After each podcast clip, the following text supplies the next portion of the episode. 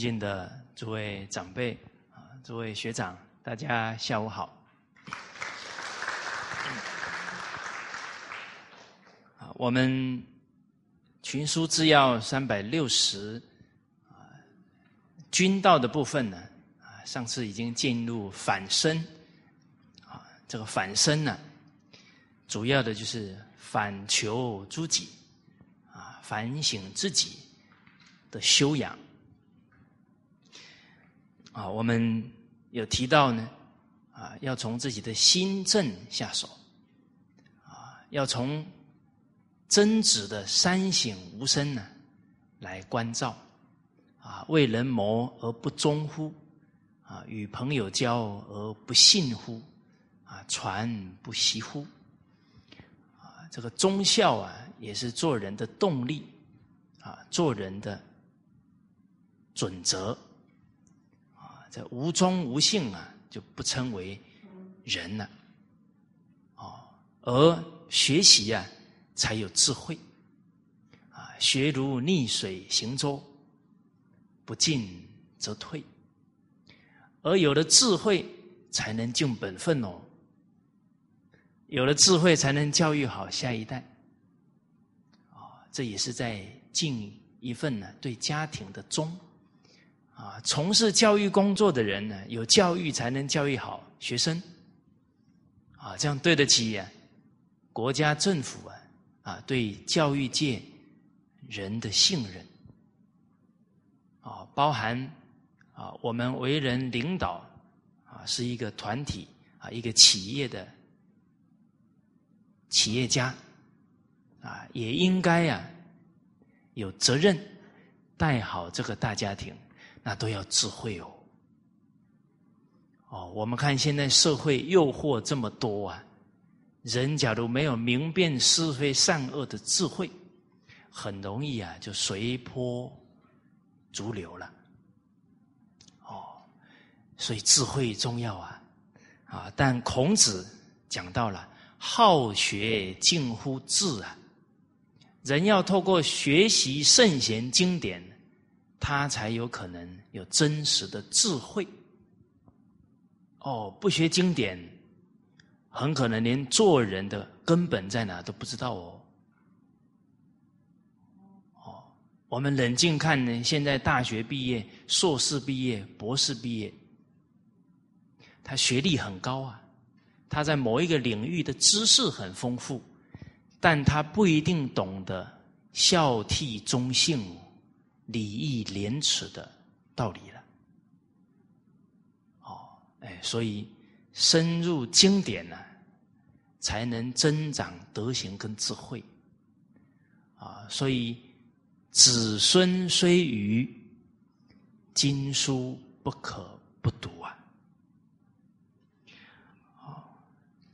而这个时时啊，反观自省啊，啊，落到哪里呢？哎，要落到一言一行，甚至于呢，慎独的功夫啊，没人在的时候啊，自己都收敛，决定啊，不做出呢违背德行的事情，以至于呢，从起心动念呢，都不能违背性德。哦这个是读书人呢对自己的自我关照要求。我们想想啊，念头跟一言一行啊都不能违背经典容不容易？不容易哈啊，不容易，要不要做？要哦啊，不然不进则退呢。哦，你说。对治这些习气哦，很累人呢。累多久？肯下功夫哈，累一阵子而已啦。三年五年，自己的德行成就了，就自在了，就真正呢，能够利益到身边的人。德像风一样啊，啊，德风吹过去了，没有人不感动的啊，不受好的影响啊，因为人之初性本善呢，所以要利益别人，首先一定要成就自己啊。真有利人的心呢，就一定下定决心啊，把习气改掉啊。所以改习气啊，是累一阵子；不改习气呢？累生生世世，不是一辈子而已哦，都是做习气的奴隶了。所以，什么是大丈夫？什么是大英雄？啊，真正能对自己习气啊，赶尽杀绝呢？绝对不懈怠，绝对不自欺。嗯，这个是英雄本色了。怎么样下手呢？怎么改？首先呢，要守规矩啊，守圣贤人教诲的规矩。我们不能说啊，名义上呢在学圣贤教诲，实际上呢所言所行、所思所想，完全跟经典不相应，那是跟自己的习惯在学了，不是跟圣贤人学了。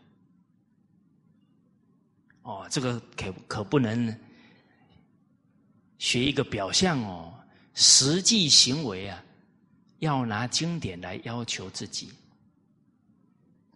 孝经》有一段话，告诉我们学习很重要的态度。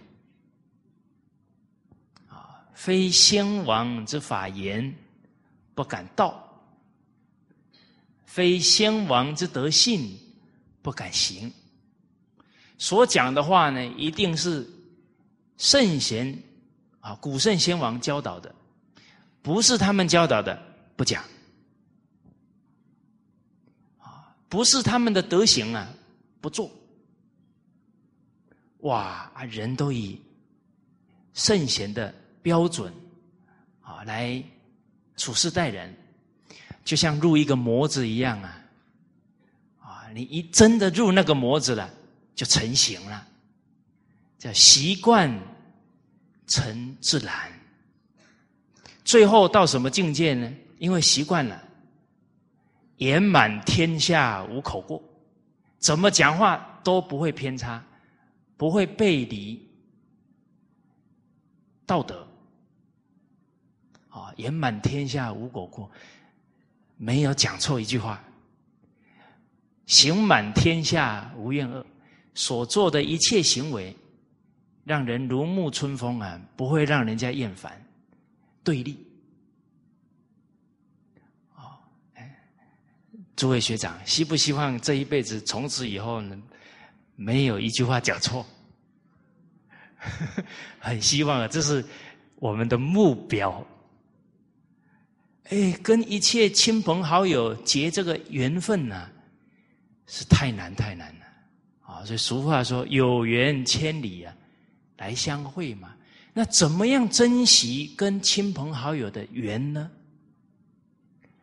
当然就是用德行来引导他，来影响他。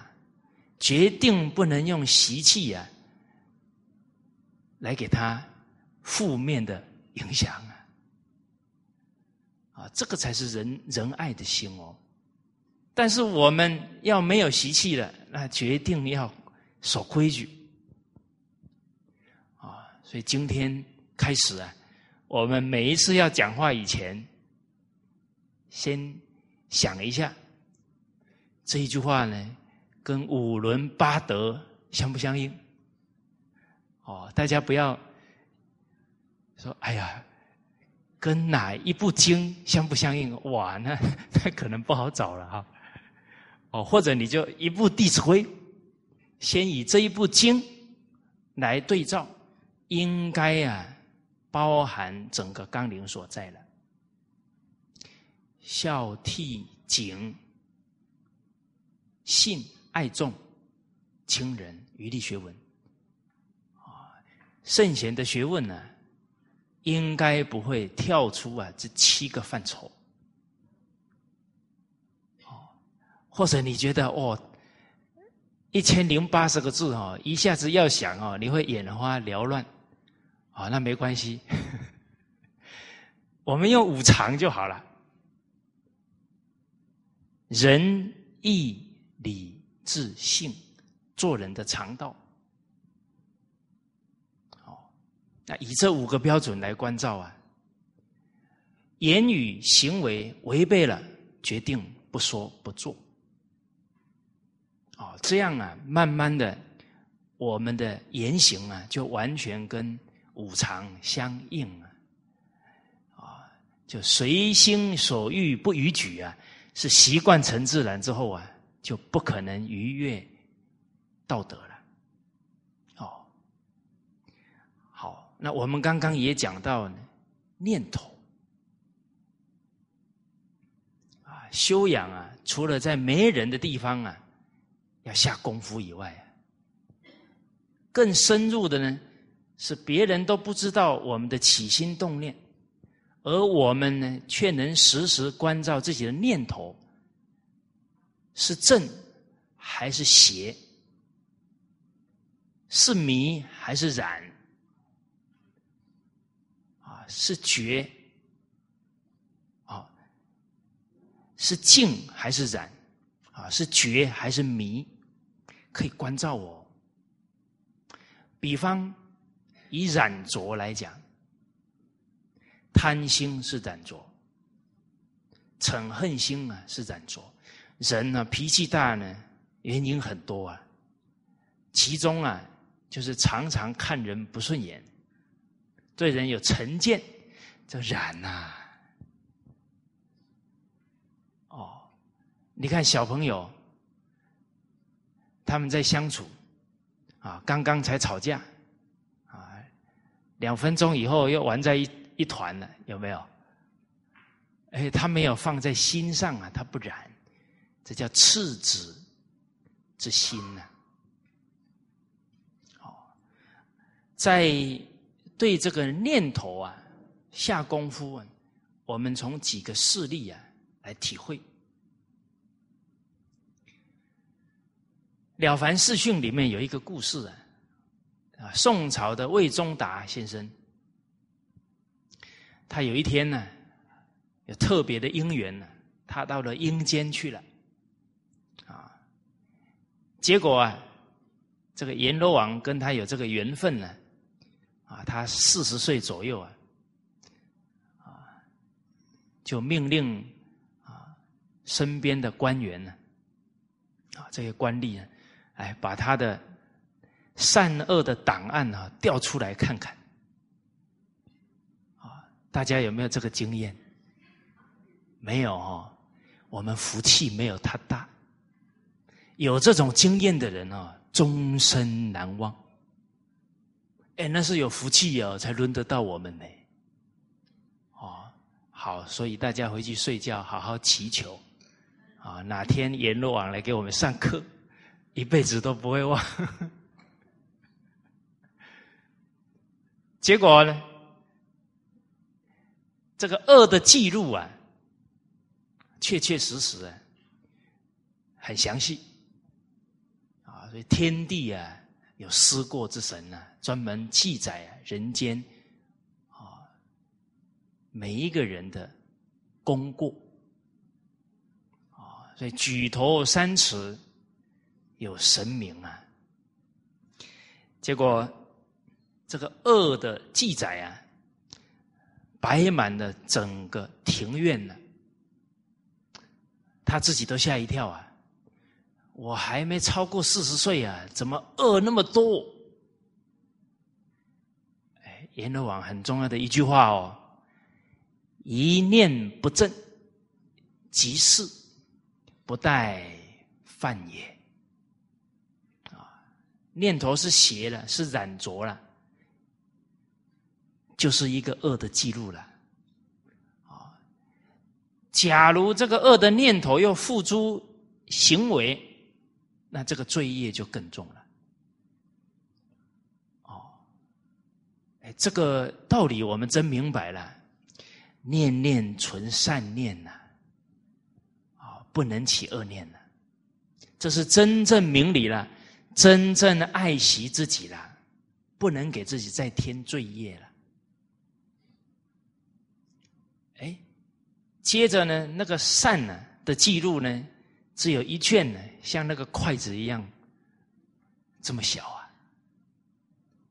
哦，然后放在天平上称，结果一称。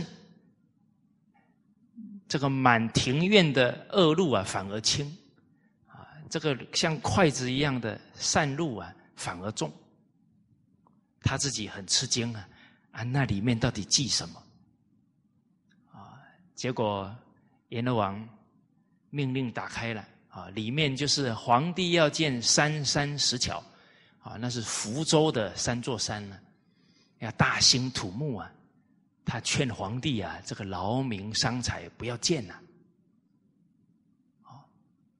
他自己呢很惊讶，说道啊，我建议了啊，皇帝没有采信啊，怎么会有这么大的力量呢？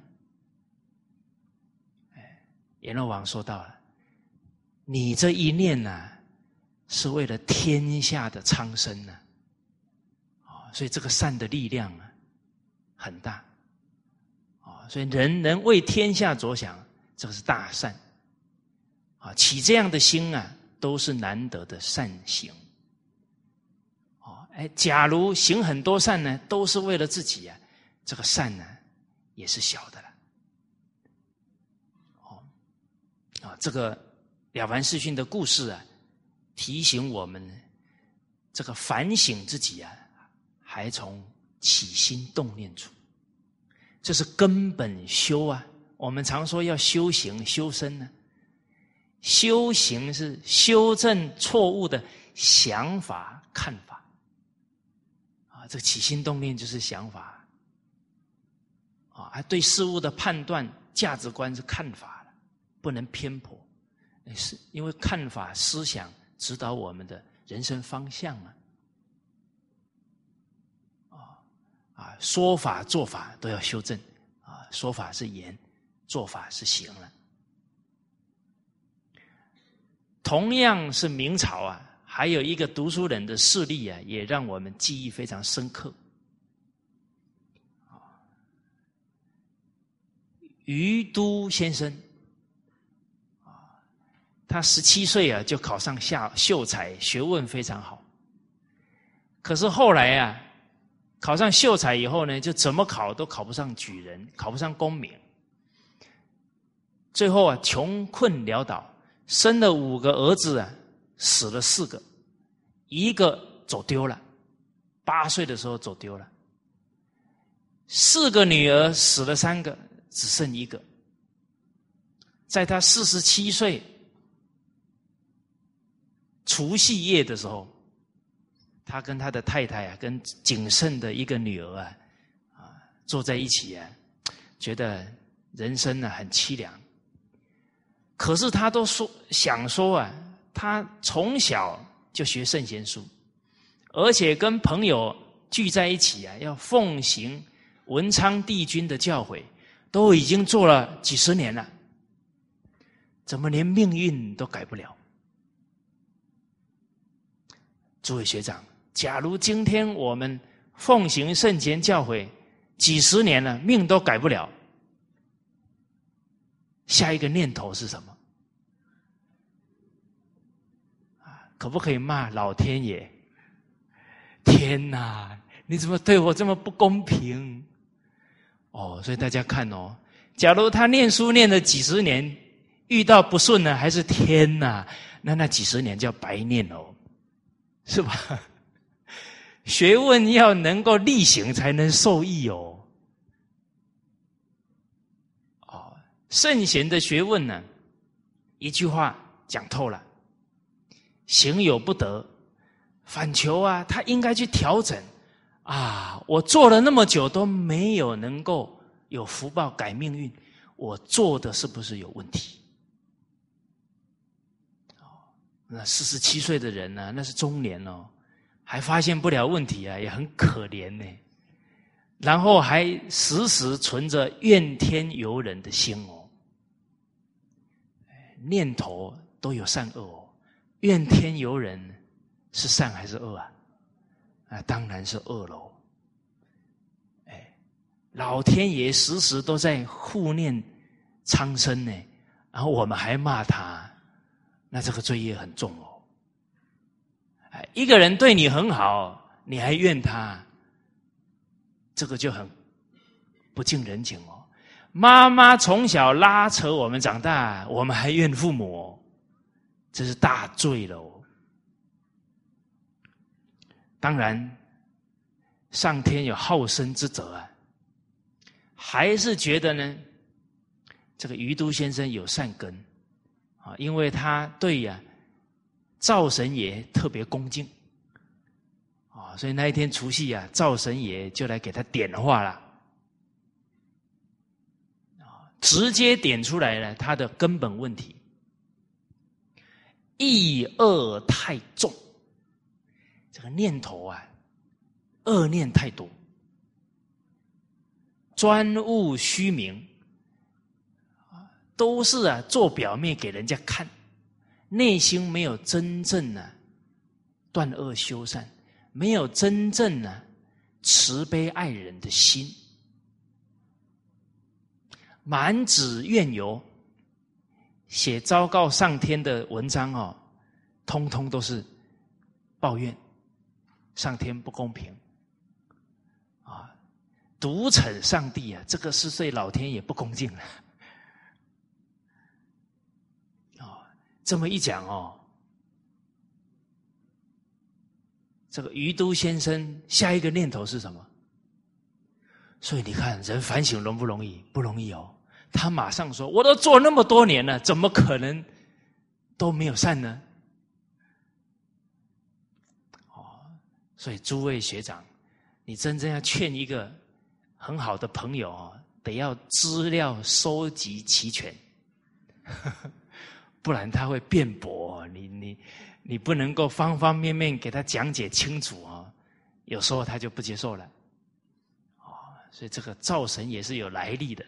全部档案调查清楚，开始告诉他：啊，你说习字啊，你们还拿着经典啊在擦桌子啊，哎有有经典的字纸啊在擦桌子，你都没有去制止啊，反而是呢旁边有人呢，你就故意去捡一张纸起来，哎呀，不能污染呐啊，然后拿去烧。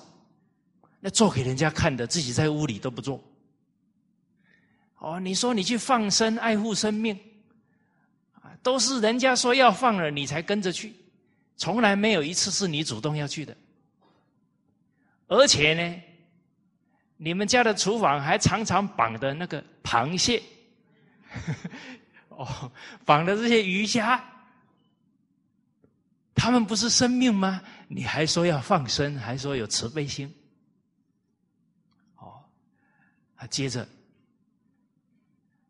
说：“你常常犯口过，哦，你辩才无碍，讲起话来啊，旁边的人都哇，好厉害哟！啊，你当时候越讲越来劲，心里面也觉得哦，这个话已经有点刻薄了，可是呢，又制止不了。可是这个话呢，触怒天地鬼神。”哦还说要戒口过，哦，还有戒淫，哦，说不贪女色。虽然呢，你没有犯过邪淫的行为，可是啊，常常看到很漂亮的女子哦，就小鹿乱撞，哦，就有点也恍恍惚惚了。哦假如真的，哦，有这个诱惑的时候啊，你能像鲁国的柳下惠吗？你敢说你能像柳下惠吗？坐怀不乱，还说终身没有邪思邪念，可以对天地鬼神，真是大妄语啊！哦这么一讲完了，这个于都一看所有的资料都被人家查的这么清楚了，赶紧跪下来。哦，对我的事都清楚了，赶紧一定是尊神啊，赶紧指导我。哦，所以啊，其实啊，人要反省不容易啊。有什么心态呢？不管读哪一部经，哪一句经文呢，都拿这一句经文来对照自己。才能发现内心深处的喜气，所以改过不容易啊！没有这样的醒觉，连知过都难。所以孔子说啊：“吾未见能见其过，而内自宋者也。”大家记不记得这句话？哦还没有讲二十一次啊，哎，正常。不过上两节课才讲改过嘛，是吧？哎，过而不改，哎，你们要配合一下。上一次才刚读过“是谓过矣”嘛。这一句话前面呢，夫子是先感叹了一下呢，“已矣乎！”“已矣乎”就是叹一口气呀。吾未见能见其过，而夫子讲啊，哎呀，我没有能看到啊，见到自己的过，而又反省自己的过的人，啊，所以这个是知过。是见见其过，内自诵呢，是自己忏悔，悔过。忏悔完呢，得要改过。哦，所以改正过失啊，得先看到自己的问题，进而下决心去改哦。而看得到就已经不容易了哦。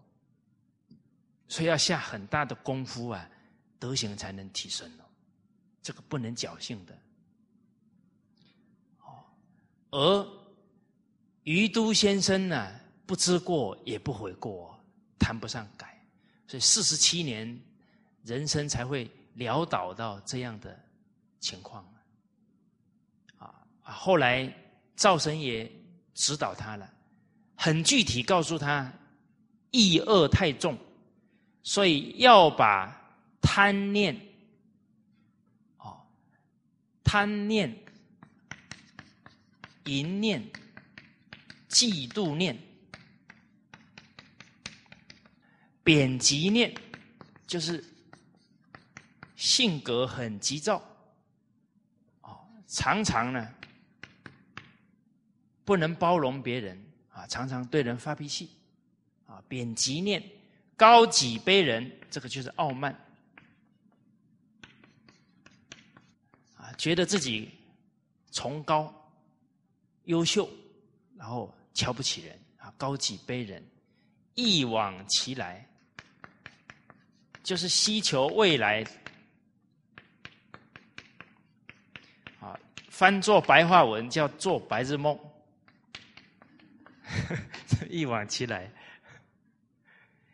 啊人呐，很难活在当下，用真诚、用忠心呢，去尽自己的本分跟因缘。人的精力都耗在哪里呢？懊恼过去，贪求未来，就不老老实实活在当下。哦，所以你看，这是贪、嗔、傲慢啊，一往其来也是贪呢。恩仇报复念，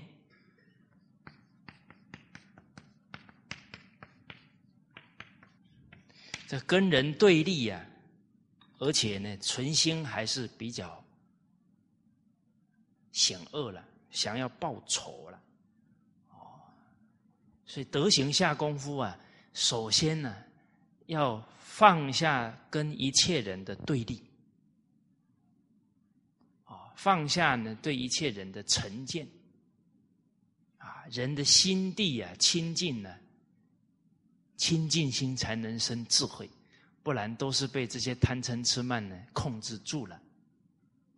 哦，好，啊，这个是啊，我们从天子无戏言呢，再反思到呢。言行的根本呢，还在起心动念，啊，所以这个反身呢，要能反观到念头上，善观己心呢，这个是从根本呢提升自己的德行了。而我们在群书治要当中啊，常常都举唐太宗的例子，为什么呢？因为征群书治要是唐太宗下令编的，他每天手不释卷学的，而更重要的，他能成就贞观之治，一定是学以致用，知行合一，他才能够感化臣民啊。他假如学了不做，人家怎么佩服他呢？怎么天下归心呢？哦，所以确实，唐太宗是天子无戏言哦。啊，在贞观二年，啊，唐太宗啊，对着身边的臣子说到了，他每一天上朝啊，要讲一句话，一定想啊。这一句话对百姓有没有利益？啊，假如没有利益了，他不敢多讲话。话说多不如草啊，多言多败呀。话讲多了不谨慎，会讲错话，甚至得罪人了。而且他是一国之君哦，一言兴邦。一言会上邦呢，他当然要战战兢兢了。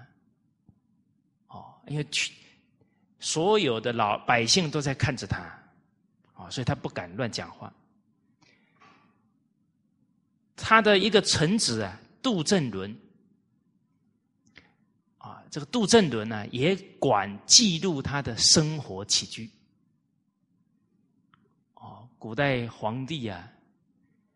左史记言，右史记行，还有生活起居也有人记呢。啊，当皇帝好不好？当皇帝很辛苦啊！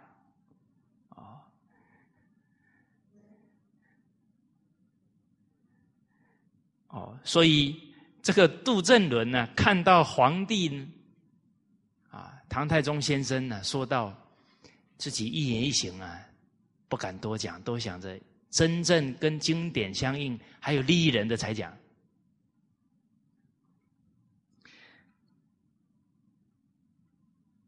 这个臣子啊，顺势而为，啊，马上说：“皇帝啊，对呀，啊，您现在一讲话呢，啊，着实记言啊，而我又呢，兼你的起居啊。”记录，而我呢，也不敢不尽心尽力做这个事情啊，啊，而陛下你呢，假如讲一句话违背道德了，不止啊，会损害百姓哦，而且呀，这一句非礼之言呢，可能让你千年都得蒙这个羞哦。所以，陛下你要谨慎呐，谨慎。哦，以前的人哦，很有羞耻心哦，会想到呢啊，我不做好，以后我的子孙不就笑话我了？以后的人不就看清我了？都有这样的志气呀！啊，不能羞辱自己啊，以至于又羞辱自己的父母祖先呢，不能这么做。啊！结果这个杜振伦顺势而为，皇帝听了很高兴，啊然后啊，赐给他两百段的布匹。啊，这个是太宗啊，确实也是很谨慎啊，他的言语。好，故事讲完了。好，大家可不要边听边执着。唐太宗是皇帝，我又不是皇帝。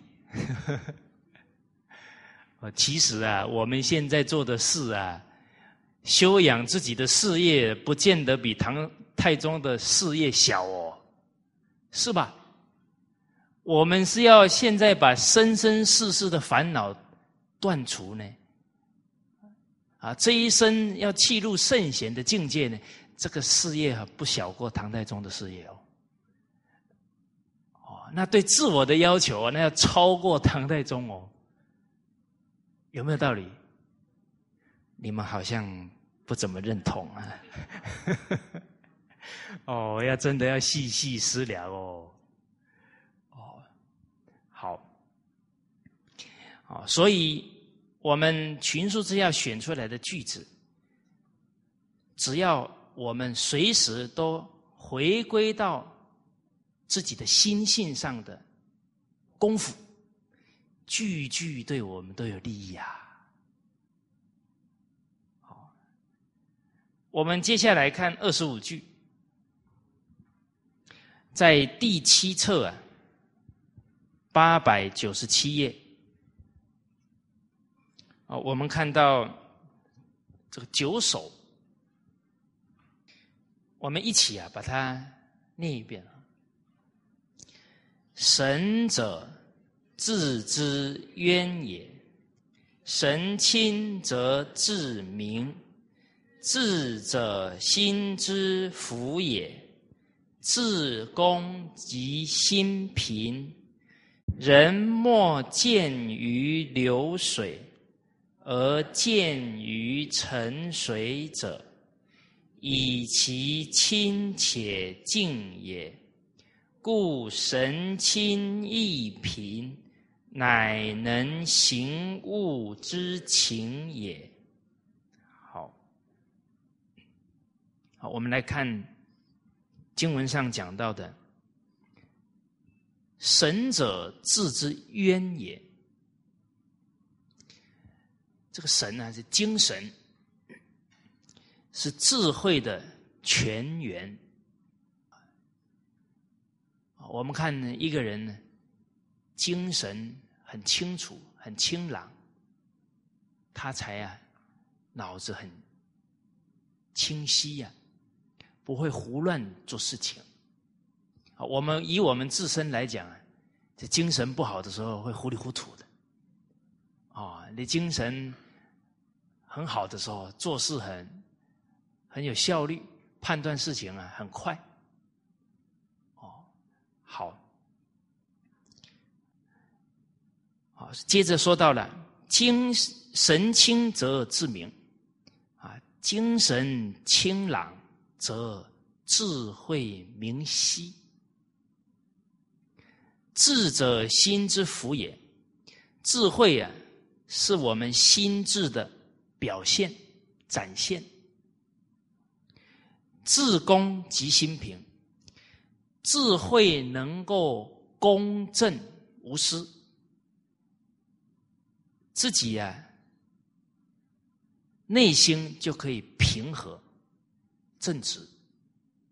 我们说无欲则刚啊，你有私欲了，这个私欲就会障住你的。思想藏住你的内心了，啊，所以自公啊，智慧公正呢，内心才会平和啊，啊，不公正呢就偏心了，好恶就很强了，怎么会平和呢？啊，好恶一强啊，就有喜欢有讨厌呢，啊，对人不公平了。对人亦不公平啊！不平则鸣啊！可能跟人就结怨了，就有冲突了，人家内心就会埋怨了，因为不公平啊。所以老祖宗说，平才能安，人心才能安啊啊，不然呢，人心会不平啊。所以这个公正无私的智慧啊，很重要。啊人处事当中啊，时时提醒自己，不能有私心。私心呢，自己的德行在堕落；私心对团体一定有害处，不公平了。铁定会有是非，会有埋怨出现嘛？人莫见于流水，而见于沉水者。以其亲且敬也，故神亲一平，乃能行物之情也。这里呢，做了个譬喻，人这个剑呢，啊，就是用水来关照，来照自己。啊，人不会啊，在流动的水当中啊，关照自己。因为那个水是动的啊，你照照不清楚自己的脸呢。啊，而见于沉水，而能在非常平静的水面呢，照清楚自己的脸。啊，这个是譬喻什么呢？人的心浮躁的时候，欲望很多的时候，心浮气躁啊，看不清自己的问题的。啊，往往心平静下来了，才容易察觉自己念头跟言行上的过失。啊，当然呢，时时都保持心平心静，这是修养啊，这是一个目标啊，所以要提醒，时时提醒自己啊。心要平静，像我们每一天啊晚上沉淀自己的思绪啊反思，我这一天有没有哪些话说错了，哪些事做的不妥当？哎，夜阑人静啊，自己一沉淀下来，哎呀，怎么今天都没发现，现在发现了。哦见于沉水啊，啊，平静的水啊，能照照清楚自己。相同的，啊，自己的心平静下来了，就能关照到自己的问题。啊，所以这里讲到的，为什么可以见于沉水，以其清且静也？因为这个平静的水清澈，啊，又宁静。故，所以呢，从这里啊，让我们去体会啊，一个人精神清朗，意志很平和啊，心情很平和，这个时候啊，他的心啊，就能照清楚所有的人事物所发生的事情了。所以乃能行物之情，这个情呢，是指啊。事物的真相就看得清楚了，所以有一句格言说到呢：“以静制造啊，见形容；以心制造啊，见吉凶。”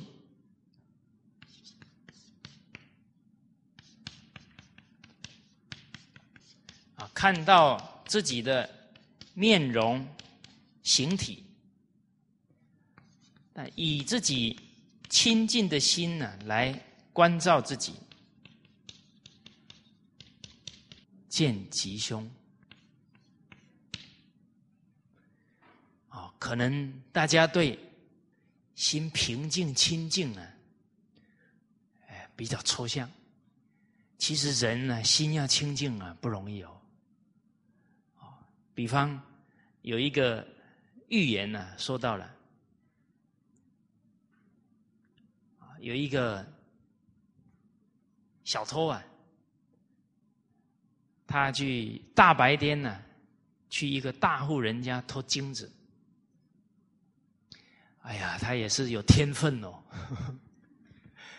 居然能找到人家放金子的地方啊，给人家拿起来了。哇，他很高兴啊，啊，正要离开啊，因为是大白天，又是大户人家，那几百个人住着，哪可能说他偷东西不被发现的呢？啊，当场啊，逮个正着啊，送到县太爷那里去。结果县太爷一了解案情，奇怪了，这个贼怎么大白天作案呢？就问他了。你这个大白天作案，怎么可能不被发现呢？你没看到旁边很多人吗？啊，这个贼啊，对着县太爷说：“有吗？有吗？我只看到金子而已啊，有人吗？”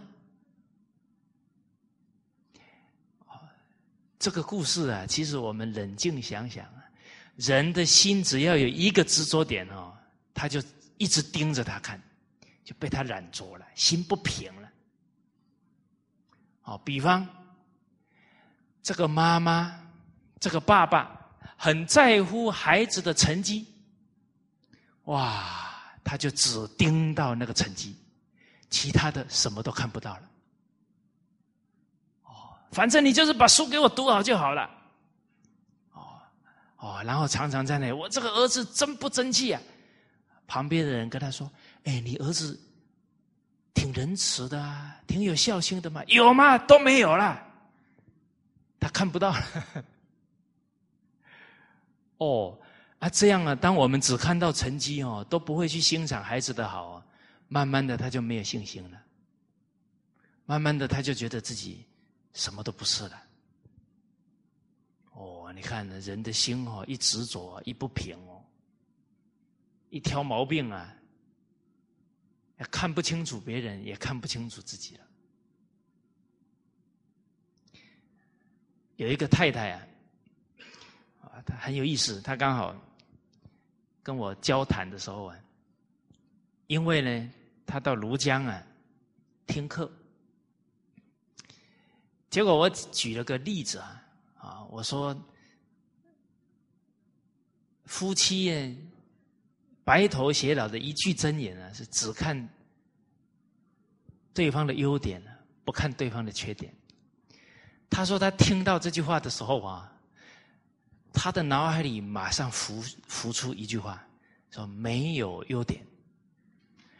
然后呢，他浮出来的时候啊，我刚好讲了一个事例，啊，就是我到珠海去的时候呢，我讲这个一句真言呢。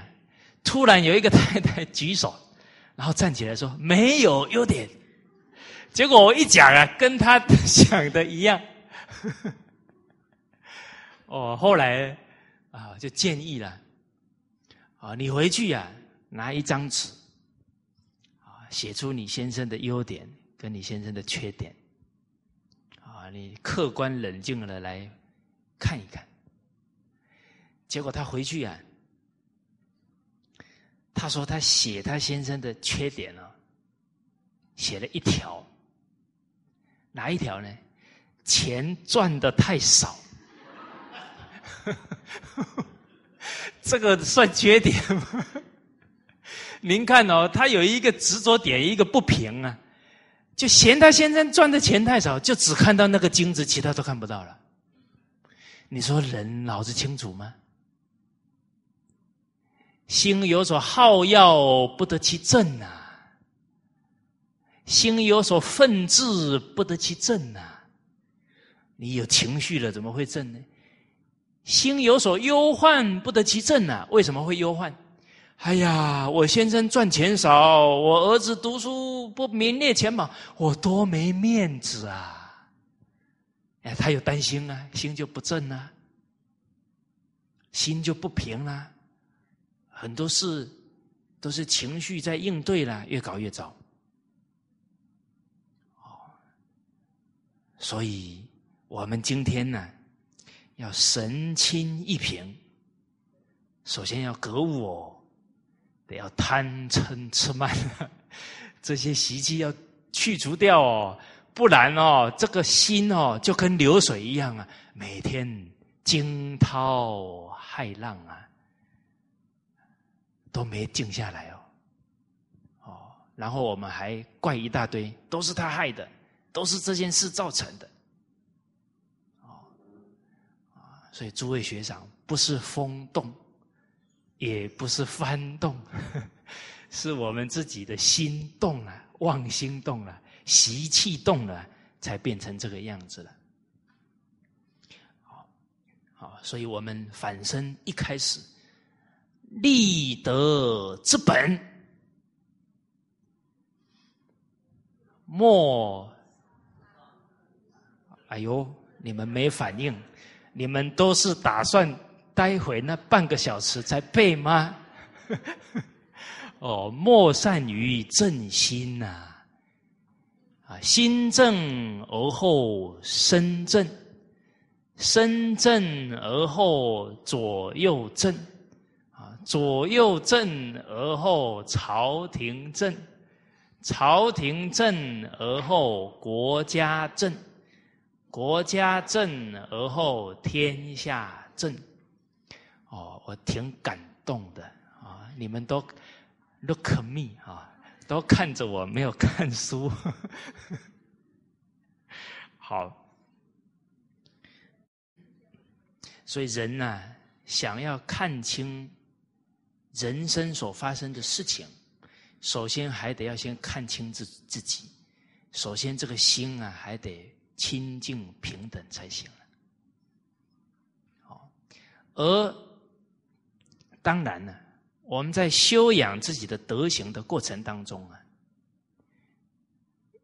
也要啊性命双修，自己的身体也要照顾好哦。您看一开始说“神者自之渊也”了，你的精神要好啊，你不能每天，呃，精神很萎靡啊，身体又一大堆病啊，这个会拖累你整个心心灵的状态就不好啊！我们还得要靠这个强健的身体啊，来提升自己的灵性啊，借假修真呢。啊，所以在康熙庭训当中啊，哎，有一段话很好：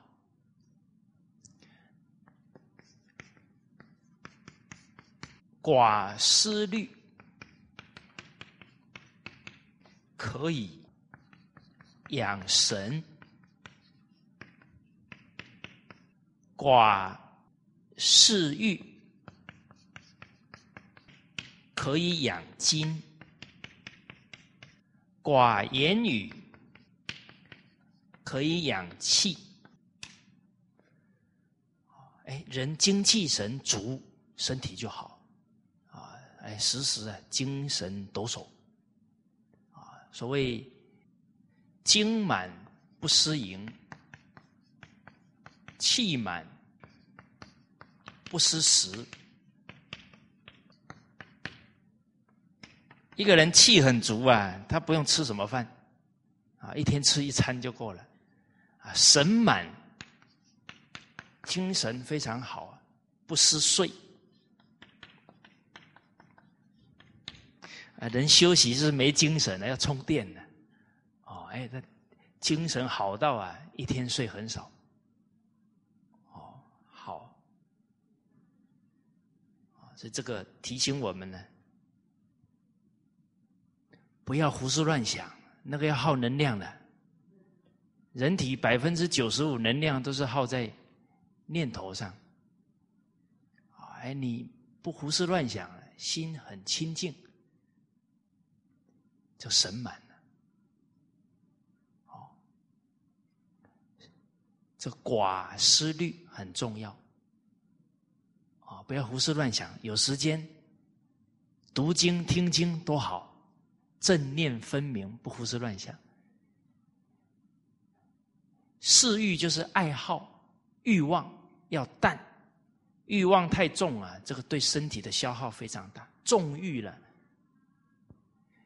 身体一定垮。我们看到现在人的文明病越来越多，什么肾有问题、糖尿病，那个都跟纵欲啊很有关系，不懂得节制，啊，清心寡欲啊，身体就好。再来要养气啊，每天不要讲太多话，啊，这一点我做的很不好。呵呵呵哦，话太多啊，不行的。该讲的时候要讲，啊，时机不够了，不要变啰嗦，还得给人家嫌就不好了。哎，好，而且啊，无意的言语啊，一句都不说。为什么？对人无意，对自己又好气。所以寡欲精神爽，思多血气衰呀，啊，开口神气散，哦，这些都是古人留给我们很好的教诲。其实人呢，欲望一多啊，每天就想着我想吃那个，我想穿那个，我想玩那个，你整个思虑全部都被这些欲望给障住了，怎么还会有智慧？还会有精神呢，好，好，我们接着呢来看呢，二十六句，啊，在第九册一千一百三十页，我们看京剧啊，我们一起念一遍：民主者有三句。一曰处尊位而恐不闻其过；二曰得意而恐骄；三曰闻天下之至言而恐不能行。好，我们看这一段呢，也是在彰显。一个明王圣王，他的心境啊，他处在一国之君的位置，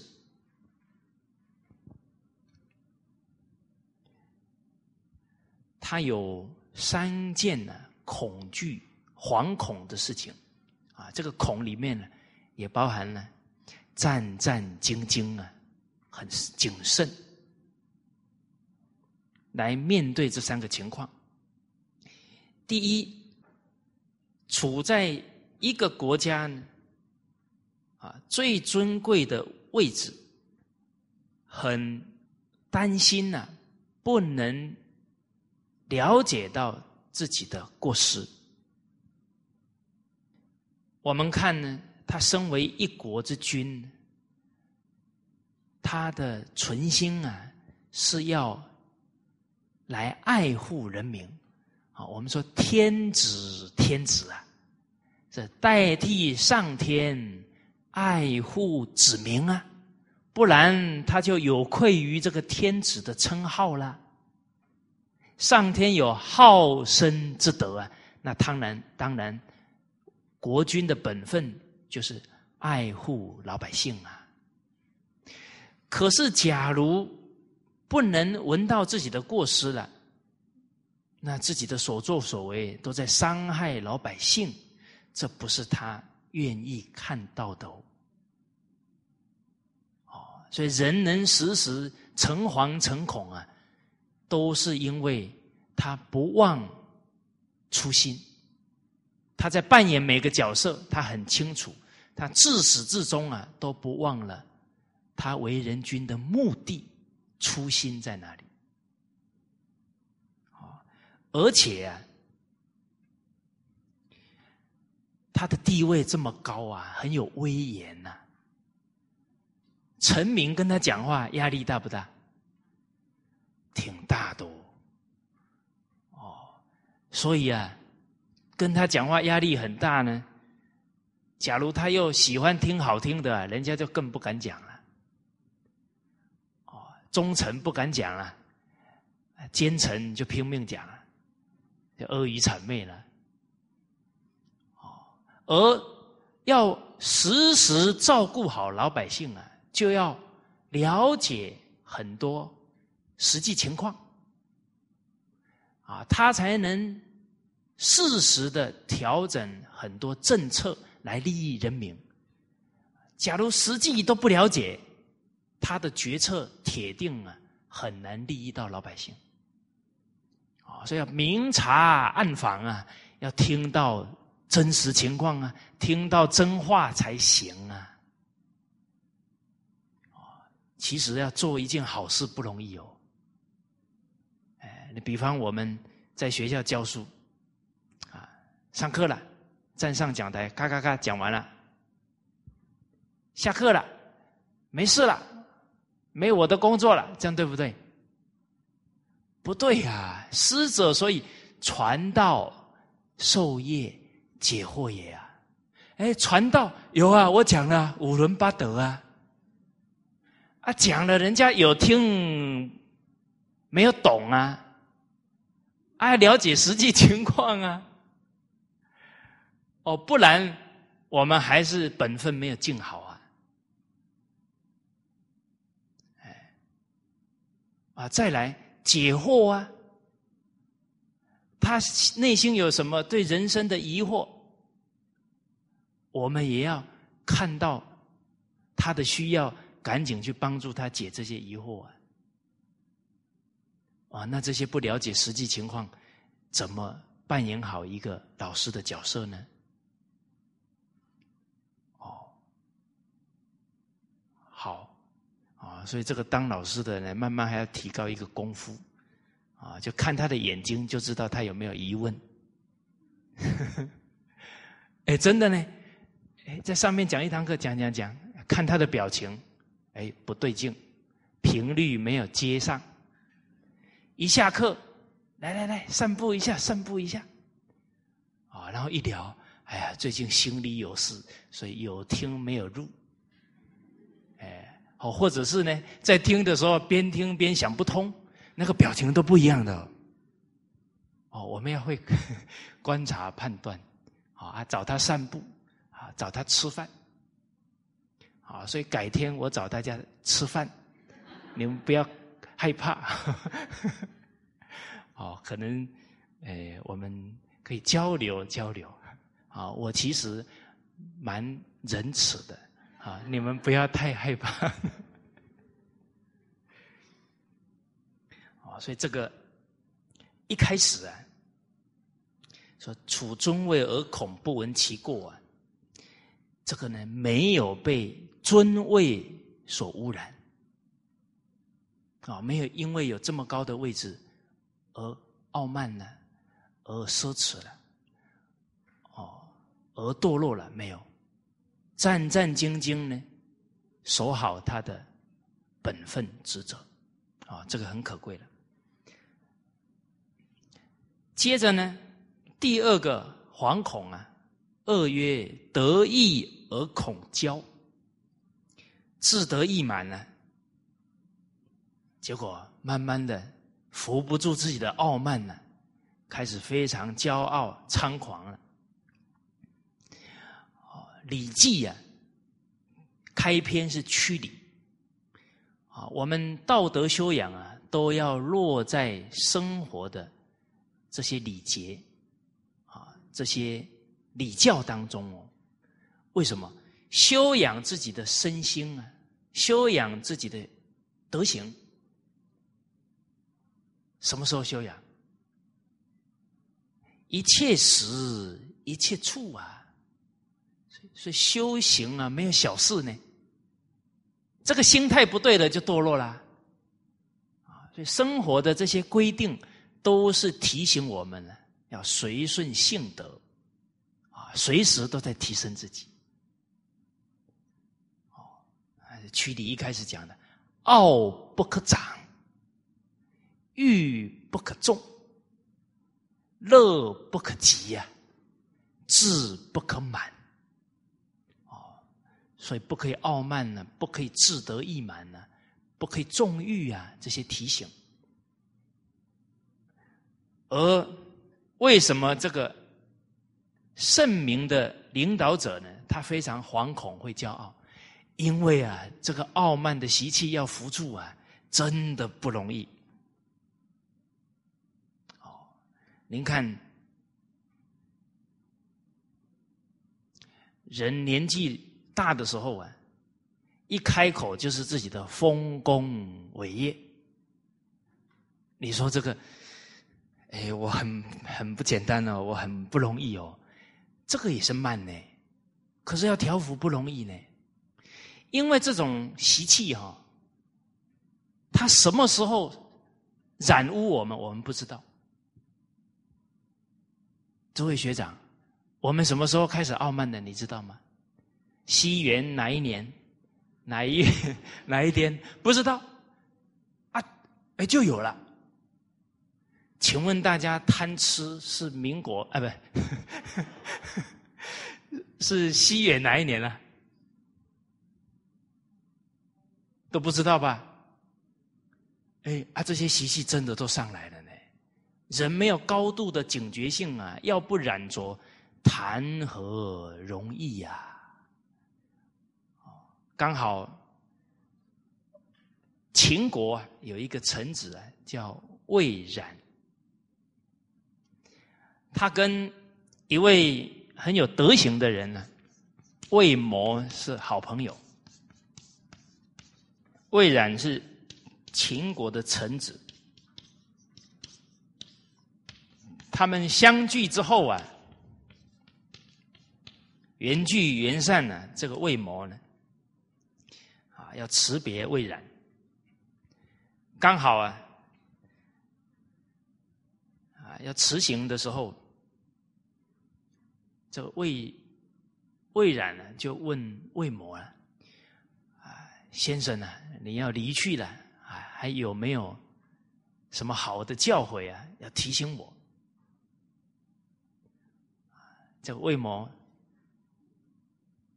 马上说了：“哎呀，幸好你提醒我，我有一段话呢，啊，要告诉你，跟你共勉了。”啊，他说到啊。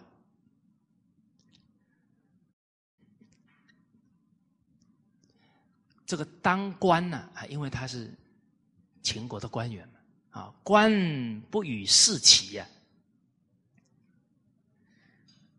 这个官位啊，没有跟权势相约定好啊啊，官不与世齐，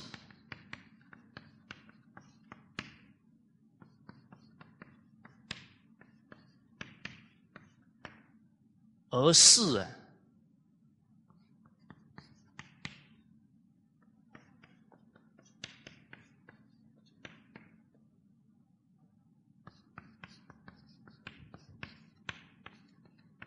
自己就来了，而一个人的权势啊，是不与父齐啊，而父自之矣。这个权势啊，没有跟父约定好啊，哎，你有权势了，财富也来了，啊，富不以贵齐呀，而贵自之矣。哦，你有钱了，啊，慢慢的身份就高贵了，啊，大家看现在企业家有钱了啊，他捐钱呢，哇，做好事，啊嗯，哎，这个贵就来了，哎，贵不与交齐呀，而骄自治矣。一个人一富贵了，开始不可一世了，骄傲上升了。啊骄不以罪其呀，而罪自自矣。他一骄傲啊，行为就放纵，就做出一些违法乱纪的事情了。大家注意看哦，现在很多企业界还有政府界的人，有没有富贵？有哦。最后呢，贪赃枉法，哦，很多贪官呢，那个床底下全部都是钱呢。哦，这真是，我感觉哦，他真是自找罪受呢。啊，全一大笔钱放在你的床底下，你每天睡得好？哦，这个我不相信，是吧？啊，每天不就害怕东窗事发？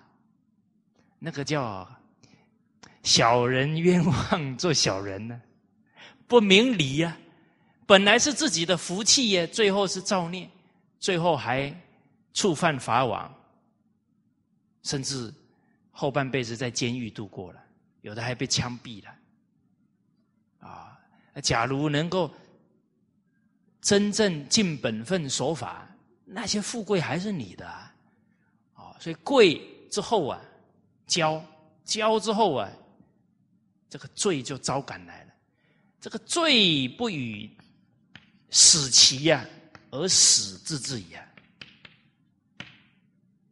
大家看哦，您看这个事物的发展呢，有时候一不注意啊，一失足成千古恨。那个整个习气呀，都是在不知不觉当中啊染上来的。哦而一来啊，人这个傲慢要不起啊，自己要有很高的觉照能力，时时提醒自己，哦，不敢松懈。啊，我们想想啊，人什么时候容易傲慢？长得漂亮啊，会傲慢哦。长得比人家高啊，会傲慢哦，是吧？哎，长得双眼皮也会傲慢哦。啊，学历比人家高会傲慢哦。啊，开的车比人家大会傲慢哦。你看这个傲慢，你一不小心他就上来了。哦，所以能够自卑而尊人，时时看到自己不足。都看到别人的好啊，才能不傲慢呢。自卑而尊门是恭敬的落实哦。自身的觉照力之外啊，还有啊，身边长辈亲人的护念很重要。你看，我们说。妻贤夫祸少啊，啊，这个妻子贤德啊，可能在他先生啊有一些不好的态度念头起来的时候啊，这个太太马上很善巧的提醒了，他就不会犯那个过失了，好，以至于他的父母，假如是非常有智慧啊。明白人，那他也会适时的提醒他的孩子不能傲慢。哦，在宋朝啊，开国皇帝啊，赵匡胤，这个宋朝之前呢，啊，是唐结束了，结果呢？啊，有很长一段的动乱呢，叫梁唐晋汉周。哦，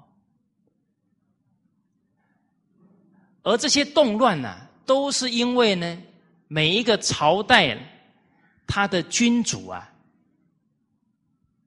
一当了君主就非常的骄傲自满，所以没多久了，二三十年，这国家就亡了。就连续五代啊。都是这样，根本就是变成闹剧一场啊！这国家就没了。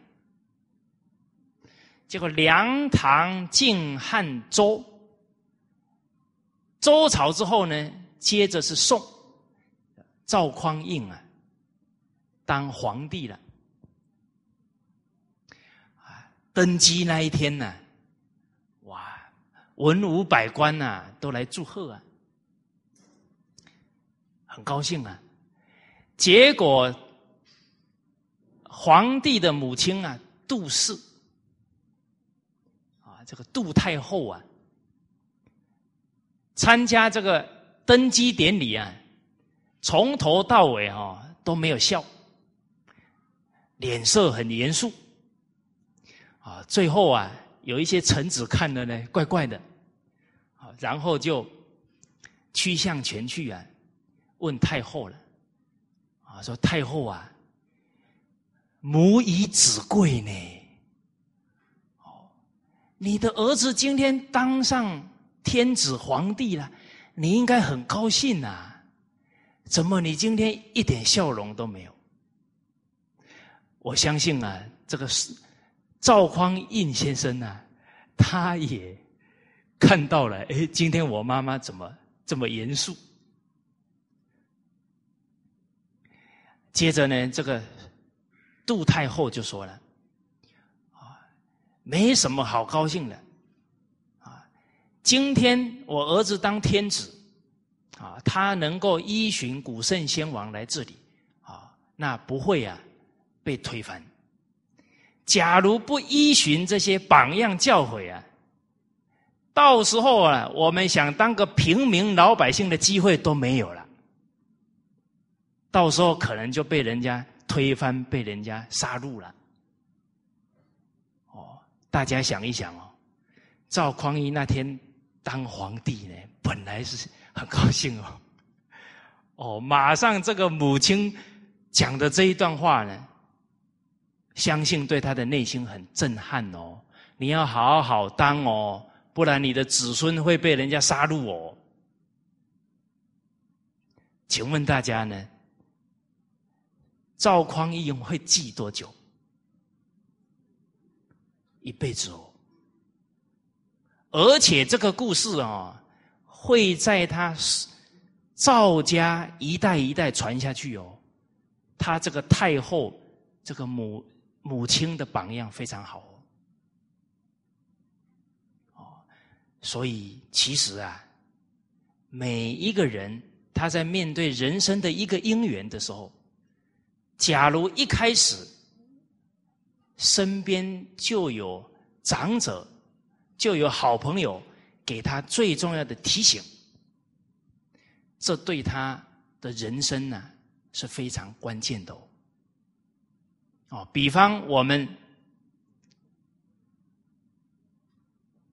的晚辈，他要去念大学了，啊，这个时候我们当长辈的人，可以非常恳切的告诉他，啊，这个社会家庭啊，栽培你到去念大学，很不容易啊，你的父母啊，国家社会花了多少的心血呀，你要认真学好智慧德行，学好本事，才能出来利益。社会报答你父母跟政府的恩德，这剩余开始，哦，包含新婚的夫妻呀，结婚当天行传统的婚礼，他就知道啊，从那一天开始啊，他要承先启后啊，整个家族。德行的沉船呢，落在他的肩上了。他要把这个家管好、经营好。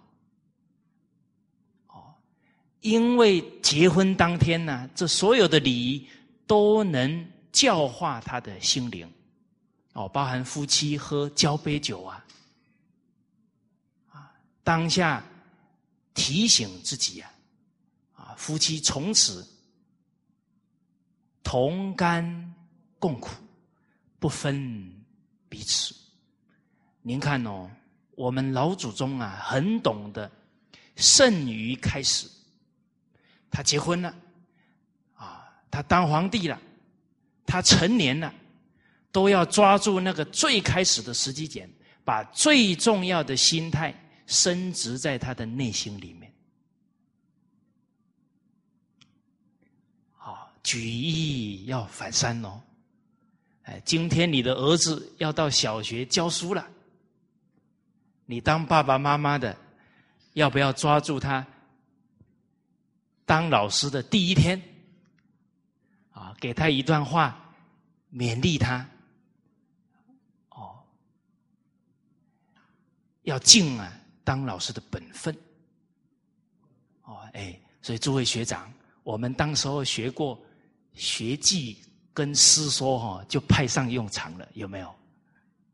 啊，这个时候你就可以跟你儿子说：“师者，所以传道 授业解惑也。”哦，顺便告诉他，建国君民，教学为先哦。现在社会家庭的问题啊，都要透过教育，人心转变了，才能解决哦，才能改善哦。所以你现在这一个行业哦，是所有行业里面最重要的哦。你要尽心尽力，对得起政府，呃，对得起祖先啊，光宗耀祖。做好一个老师，哦，所以我们古人呢，都能抓住这些最重要的教育机会呀。哦，我们从刚刚啊，这个杜太后对他皇帝儿子的教育，看到一个母亲的良苦用心。哦而很多人的人生当中啊，也会遇到一些贵人，而这些贵人呢，很正直，都会提醒我们最重要的一些关键问题。在春秋时候啊，孙叔敖他当上了宰相。啊，是楚国的宰相了，很多的大臣呢都去祝福他，啊，给他道贺。结果呢，有一个老人呢，穿着粗布做的衣服，戴了一个白色的帽子，然后啊，就到了孙少家里了。啊，这个戴白帽穿粗衣啊。在那个时代啊，是办丧事的时候穿的。人家当宰相，结果这个老的穿丧服啊去了。啊，诸位学长，假如你今天上任当宰相哦，然后有一个老人穿着丧服来，你会怎么样？哦，这个。孙叔敖成为名相啊，不是没有道理的。他真的非常谦卑，而且又有贵人提醒哦。他一看到这个老人呢，马上诚惶诚恐哦，没有生气哦。哦，对着老人讲啊，啊长者，这个君王啊，不知道我很差劲了，还用我了。哦那您今天来呢，一定是有什么话要跟我讲，哦，请你指教。啊，这个长者接着说了，你今天身份高贵了，而对人骄傲啊，老百姓会遗弃你。啊，你的官位很高了，却善用职权呢，那国君呢？会舍弃你，你今天薪水多了，还不知足啊，还要贪污啊，那你的祸患就要来了。啊，讲的这三点呢，提醒他：身以贵而骄人者，名去之啊！您看，这个当领导者呢，得意而恐骄，得意就容易骄傲起来。啊这个老者先点的就是不能傲慢，哦，哎，不能擅权，啊，再来不能贪婪。孙叔敖听到这里啊，不止没有生气哦，马上对老者讲：“敬受命，恭恭敬敬啊，接受你的教诲，愿闻于教，请你把道理接着给我讲。”哦可能这个老者啊，心里面会浮一句话说：“孺子可教也。”哎，这个老人呢，这有智慧的人，他也探一探你的态度哦。啊，先讲前半句哦，前半段哦，看你不能接受了，算了，不要跟你结怨了。